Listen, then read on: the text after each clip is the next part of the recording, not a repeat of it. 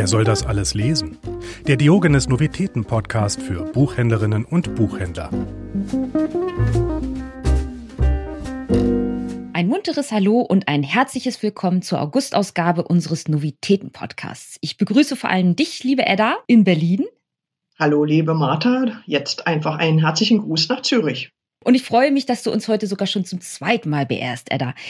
Edda Striemer, das sage ich jetzt nur zur Erinnerung, wer dich vielleicht beim ersten Mal nicht gehört hat, Edda Striemer reist seit geraumer, geraumer Zeit für Diogenes in Berlin und ja dessen weites, weites, weites, weites Umland. Ich freue mich jedenfalls, dass du heute schon das zweite Mal mit dabei bist. Und ich freue mich, dass die Folge noch schöner wird, wegen der zwei großartigen, klugen und eben wunderschönen Autorinnen, über die wir heute sprechen dürfen und ihre neuen Romane.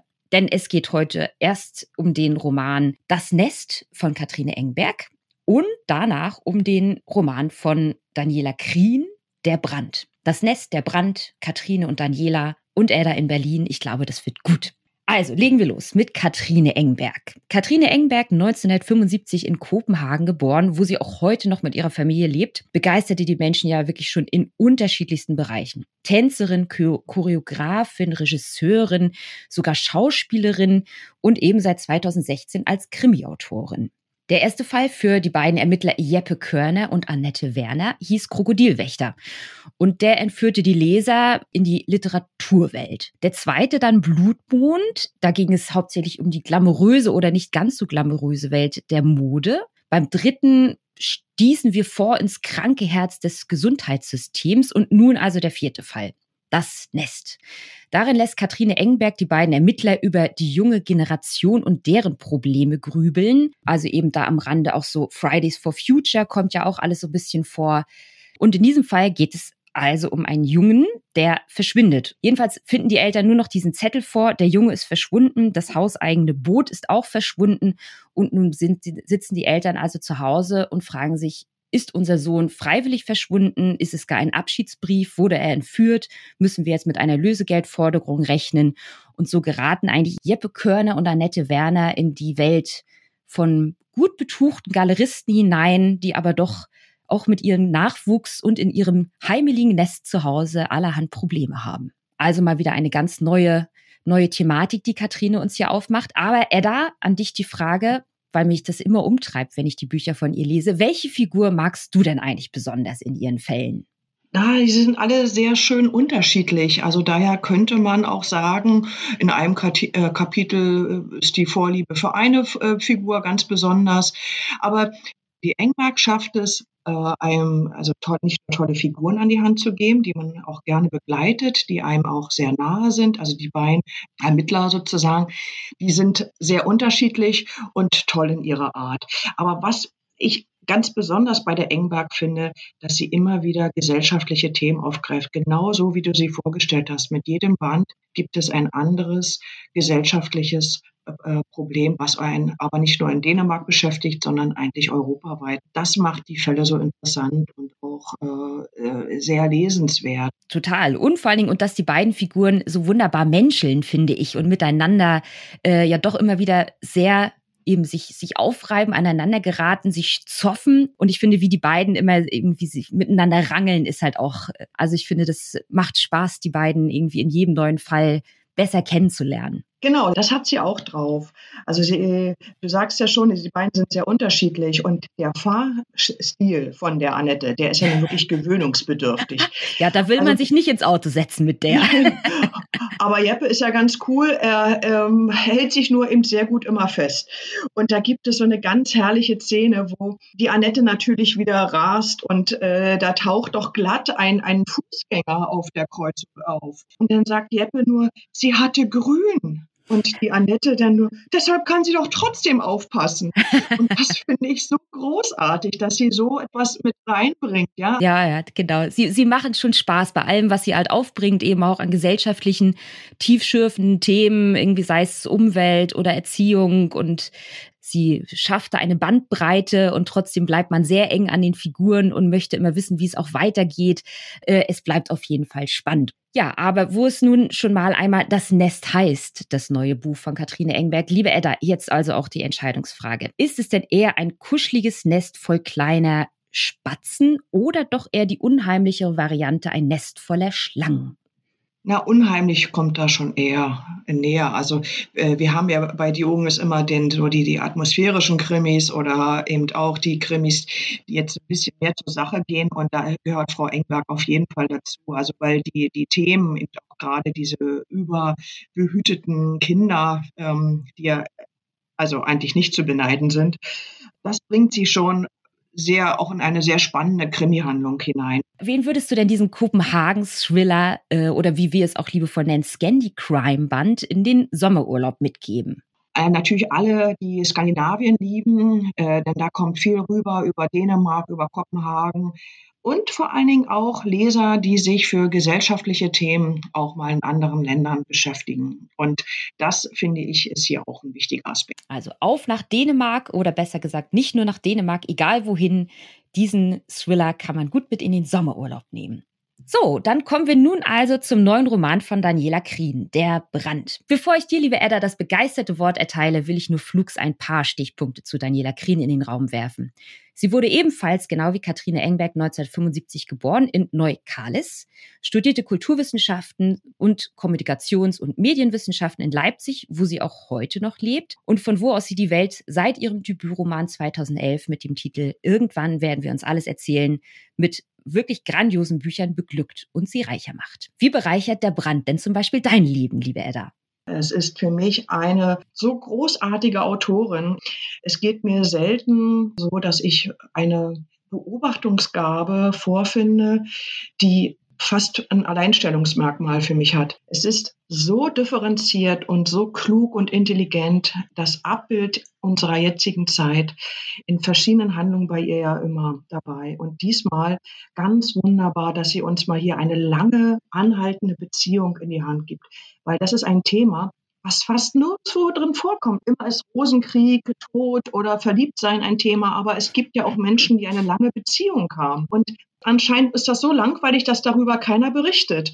Und wie sie äh, darüber berichtet, das ist das, was einen berührt. Auch wenn man jetzt von der Figur her sagt, das ist nicht, das bin ich nicht. Man beobachtet diese Beziehung und erfährt über diese Beziehung eigentlich, was ist mit unserer Gesellschaft los das, was wir vorne gerade hatten mit der Engberg, mit Gesellschaft, das ist hier natürlich auf einer ganz anderen Ebene, aber eben auch großartig. Ich könnte stundenlang über dieses Buch sprechen. Ich weiß, äh, ich kriege bestimmt jetzt schon die rote Karte gezeigt. Ich muss einfach alle Menschen dazu aufrufen, diese Autoren kennenzulernen, zu lesen, unbedingt zu lesen, alles, alles zu lesen.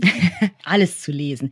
In diesem Fall jedenfalls, äh, da will ich doch zumindest noch kurz einhaken und ein paar Namen in den Raum werfen. Es geht hier eben um das, wie du sagst, schon lange miteinander verheiratete Paar Rahl und Peter, die eben auch beide Deswegen, glaube ich, bilden sie auch so interessant und ambivalent diese Gesellschaft da, weil sie halt auch sehr unterschiedlich sind. Sie ist halt Psychologin mit eigener Praxis, er ist Dozent für Literatur, er ist wirklich eher derjenige, der sich eigentlich schon ein bisschen aus der Gesellschaft und der Welt verabschiedet hat, weil er frustriert ist auch über die Entwicklung heutzutage eben, dass die Menschen nicht mehr nicht mehr alle Universalgelehrte werden wollen, dass sie sich eigentlich nicht mehr auskennen, dass sie sich nicht mehr auseinandersetzen mit Literatur, mit, mit Geisteswissenschaften.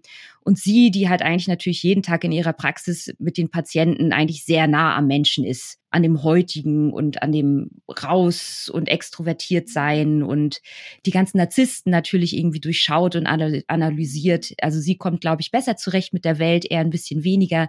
Und wie die beide sich über die Jahre eigentlich ja auseinander nicht auseinandergelebt haben, aber halt doch in unterschiedliche Richtungen entwickelt haben, auch was Liebe und Sexualität und, und Leidenschaft angeht und die jetzt äh, drei Wochen lang gemeinsam in einem Sommerhaus sind, ja, und dort doch aneinander geraten aber das kennt man ja, ne? dass wenn man, äh, ist egal, ob es Freundschaft oder Beziehung ist, wenn man auf einmal auf engem Raum von früh bis spät zu, äh, beieinander ist, dann kommt natürlich auch viel zum Vorschein, worüber man sich da noch nicht so klar war. Und das, finde ich, macht sie auch so wunderbar, dass, es, dass die Figuren, die sind so lebendig, sie strahlen ein Leben aus. Mhm. Es ist auch, äh, finde ich, ganz wichtig bei ihr, dass sie einem hier nicht eine künstlerische Figur in die Hand gibt, sondern das sind Figuren, die heute heute und jetzt leben und die Probleme haben, die man kennt. Und das, das, ist, das ist einfach ja, faszinierend, wie sie das in Literatur ja, bringt. Ja, genau. Genau. Große Kunst, ohne dass es nach großer Kunst sich anfühlt, ne? Finde ich halt eben genau, auch. Genau, es ist nicht mhm. kopflastig. Ja. Das finde ich auch ganz, äh, äh, ganz wichtig bei ihr. Ne? Das ist äh, in einer Sprache geschrieben, dass man dranbleibt, ohne dass man nebenbei auch noch ein, ich sage jetzt mal ein Wörterbuch oder sonst was braucht. Nein, es ist großartig geschrieben ja, wirklich ein tolles Spektrum. Und ich finde es auch immer schön, wie unangestrengt sie halt auch wirklich jetzt tatsächlich auch Corona mit reinbringt, ohne das wirklich, also sie benennt es schon, man läuft mit Masken oder sie nennt es auch manchmal ja, seitdem halt diese Seuche da ist oder seitdem wir jetzt da diese Ausgangsbeschränkung haben. So, es wird reingebracht, ohne das wirklich angestrengt zu thematisieren, genau wie sie sich auch natürlich an dem immer bei ihr auftauchenden Thematik der Wende und der Nachwendesituation und also es gibt halt so viele äh, Dinge, über die man nachdenken darf in diesem Roman.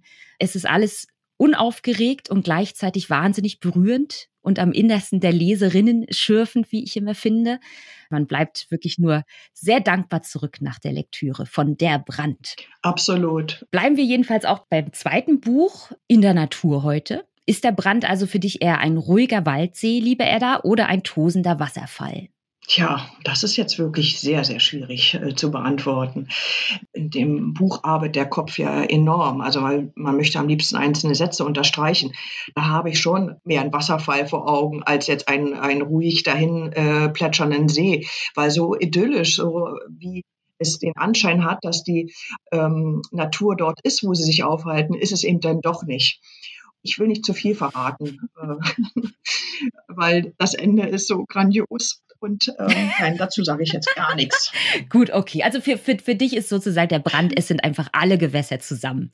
Mal tost es in dir und mal haben wir einen ruhigen Waldsee, in dem man ein wenig schwimmen gehen kann, vielleicht? Beides? Ja, ja, doch, das stimmt schon. Also die, die, äh, die Gefühlswelt bei einem selber, die geht wirklich von, äh, schlägt hoch aus und ist aber auch manchmal auch ganz ruhig und ist nur am Genießen.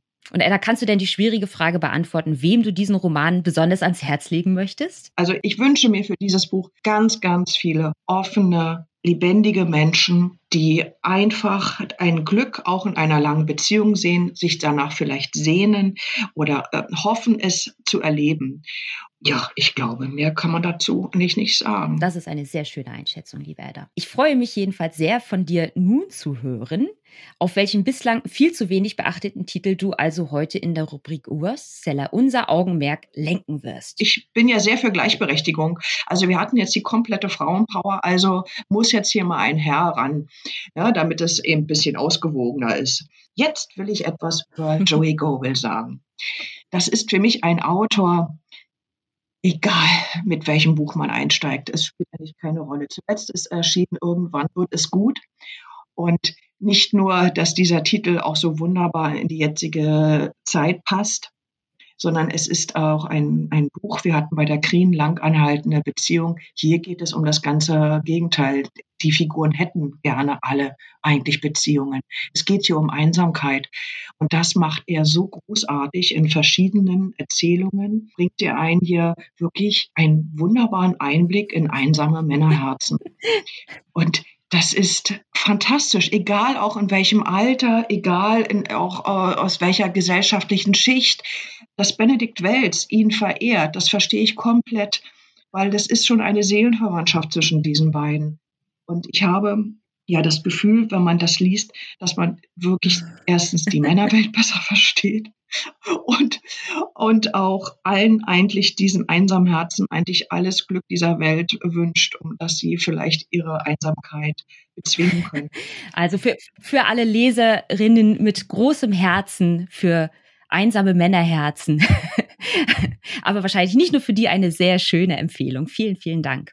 Also ein großes Dankeschön nach Berlin und ein ebenso großes Dankeschön, dass ihr uns da draußen zuhört, abonniert, empfehlt, gewogen seid. Und wenn ihr das seid oder auch wenn ihr es nicht seid, könnt ihr uns das natürlich sehr gerne schreiben an podcast.diogenes.ch. Und dann bleibt mir nur dir, liebe Edda, einen wunderbaren August zu wünschen in Berlin und wo immer du auch dich rumtreibst in den nächsten Wochen. Und allen da draußen ebenfalls ein herzliches Tschüss aus Zürich. Tschüss. Wer soll das alles lesen? Der Diogenes Novitäten Podcast. Abonniert uns jetzt überall, wo es Podcasts gibt.